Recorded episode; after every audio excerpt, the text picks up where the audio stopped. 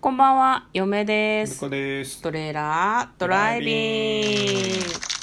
はい、始まりました。トレーラードライビング。この番組は映画の予告編を見た嫁と婿の夫婦が内容を妄想していろいろお話ししていく番組となっております。運転中にお送りしているので安全運転でお願いします。はい、今日はですね、はいお家から収録しております。ご収録ですね。4連休です。んはい、いかがお過ごしですか皆さん。はい、あのテネットが見たいなと思ってたんですけど、んあの土曜日日曜日とね溶新か日した本プロレスのね、うんうんあの G1 クライマックス開幕戦がありましたので、はい、まあ、そんなのを見たりとかしてましたねそうですね。はい溶けてしまった48時間。時計ではないよえ、割と何もしてなくない、あとねあの、うん僕あれですねあの FOD であの昔のねドラマを見あさってるんですけど今何見てんの今ビギナーっていうの見てますねえー、聞いたことない。あの三むえ三村さんか三村さんが、あうんのオーディションであのサマーズの。いや、違う違う違う違う違う違ううんわかりますようん女優の三村さんですよね三村三村だって確かねうん名前変わったっけね今ね名前変わってるらしいですねあそうなんだうんあの人ねムーミンのでムーミンに出てくる三村のキャラクターが好きだから三村っていう芸名にしたらしいあそうなんだよえ何うんこれ都市伝説かな都そう聞市い伝説たけ どすごい憧れの女性ってあそう聞きましたけど三村がうんそうだからオーディション受かってうんはあの何ちゃんとしたドラマ出るの初めてなんだけど主演みたいちょっと棒だよね演技ねなあそうそうねうんそうまあでもなんかあの素朴な感じがああいなんかあの人間味は出てるっていう謎のなんかいろんな小田切女王とか堤そうだからそのさんとかそう堤真一と結う構ん昔のドラマだけど、うんやっぱ脇の声優陣が豪華あせせ声優脇のね俳優俳優俳優陣が豪華や、そうだねうん全員でそれ支えてるっていう感じ、うんうんうんうんそうなんか司法修習生でいいのかなそうだね、うん、勉強してる人たちの話なんで合衆院達也さんとかも出ててねそう画集員さこここのポジションにいるみたいな感じだけど合衆院さんびっくりしちゃった合衆院の声すると思ったら合衆院出ててさびっくりしちゃった 画集員さんでもさ、うん俺あのあのー声優とかの方がイメージがあって、わかるうんうんで顔はそう見てるけど、うんなんかあの劇場以外でさ、こううんテレビでなんかドラマとかでガッて出てくると合衆院だしか思わないんだよそうがなんだ絵力が強くなりすぎるみたいなそうそうそうそううだんから声優ぐらいがやっぱちょうどよかったような気がする失礼だよもろもろ失礼な言い方失だよ礼なんだけど、うんそうそうそうそう合衆院さん出ててびっくりしたびっねくりしたね、あうんこのキャラクター強えなっていうね本当だねなんか結構面白い感じですね1話だけちょちょろっとだけ向こうが見てるのを一緒に見たけどあれ「ビギナー」ってドラマなんですね、そううですねん、もあのカーペンターズの曲がね、うんメインテーマになってるんでう気になっちゃってねなかカーペンターズの曲がめっちゃ流れるからなんでなんでと思って結構クラシックな曲を使ったドラマですねなかいいドラマでしたねそうねはい、はいまあ、それを4連休中も見ていくんですそかれでもうあの見終わるんであそうなんですかうん明日明後日はさすがにねテネット見に行きたいんだけどね確かにねどこでもね混んでんだなこれかなそうね確かにねあうんまあ、最終日か、まあ、来週の平日ぐらいにはね見に行きたいけどねそうですね、うんはいなんか何回か見に行かないと内容わかんないっていう噂があるので、やっぱりね嫁は3回ぐらい見に行く想定でおりますけど、僕大好きな劇団新幹線の中島和樹さんが、うんあのツイッターフォローしてるんですけど、はいあの見たら、うんあれでしたね負けたって書いてあった発想がね作り手側なんだよ面な白いんだろうなとうん楽しみですはねいはい、じゃあ今日はですね映画の妄想をしていきたいと思いますテネットの妄想は以前にしております2本立てになっておりますのでよろしければどちらも聞いていただけますと幸いです、今日妄想する映画はこちらです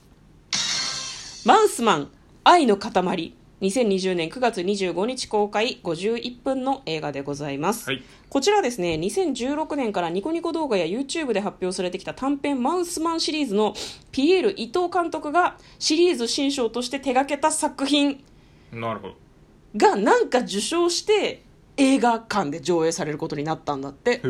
結構自主制作アニメーションが映画館でかかるってレアなことなのではないかなと嫁は思いますあんまり詳しくないですけどで予告編見てみたら面白かったのでまあそれの妄想をしてみたいと思いますまず予告編の方をざっくり復習していきたいと思いますマウスマン愛の塊すごいねマウスマンっていうめちゃくちゃ耳に残ってしまう曲がずっとかかってるんですねでなんか主人公の男性はなんかテケ島に生きてて彼女が死んじゃったのかな、うん元カノが死んでしまってでなんか適当に生きている中でなんかよくわかんないけど見た目がいまいちなマウスマンっていうサイボーグになってしまった、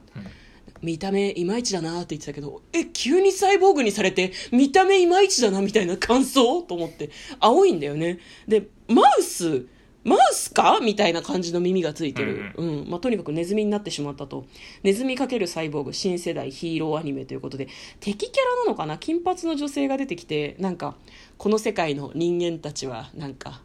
なんだなんとかにしてやるのよみたいなこと言ってたりしてその人は敵なのか味方なのかちょっとわからない感じでしたでなんかマウスマンとして戦っていくんだけれどもなんか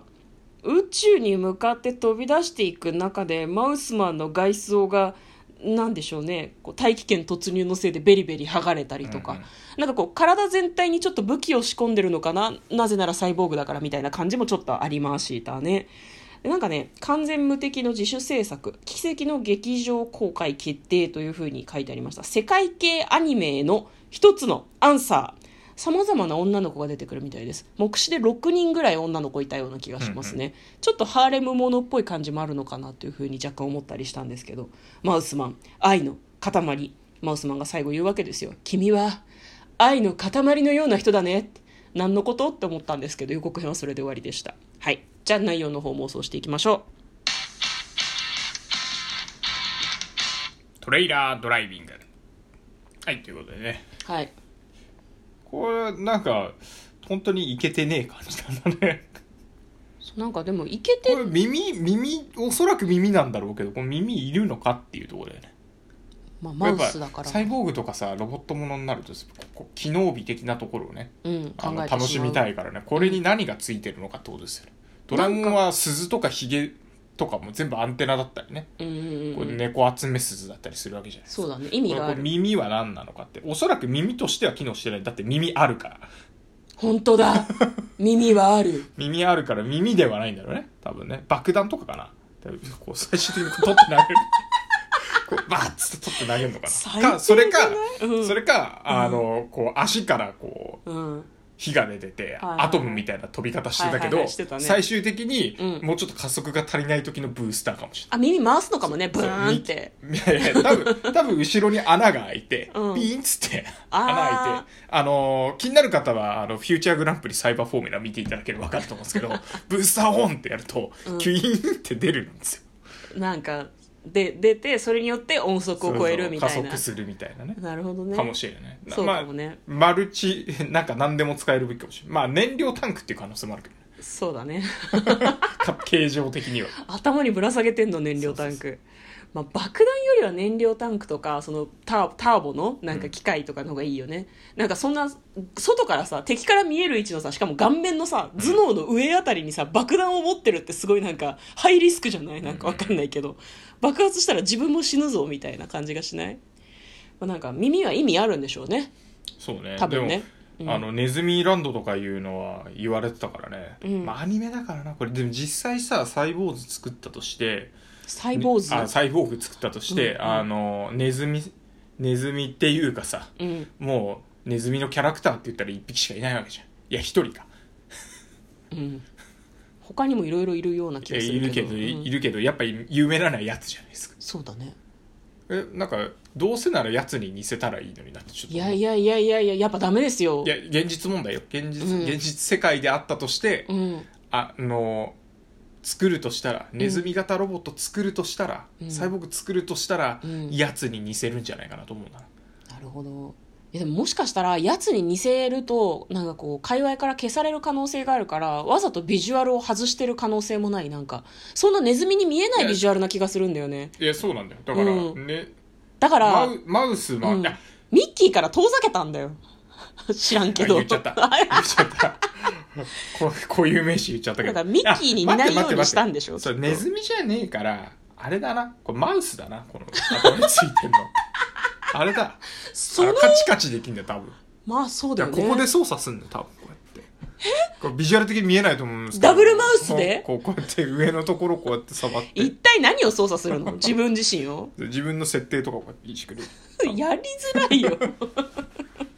なるほどねそういうのもあったりするかもね、まあ、サイボーグって得てしてなんでそんなことをっていうのあるもんね、仮面ライダーも最初はなんかあれなんじゃなかったっけなぜバッタとご合成したってなって切れたんじゃなかったっけあそうなのあれー違ったっけ仮面ライダーご本人はねご本人はねご本人はね、うんあの改造人間にされちゃったから、そうなんだよねそれだから恨みを持ってないのかなっていうのは気になるところだね、まあそういう意味だと、確かにね勝手に改造されただけじゃんでもこれ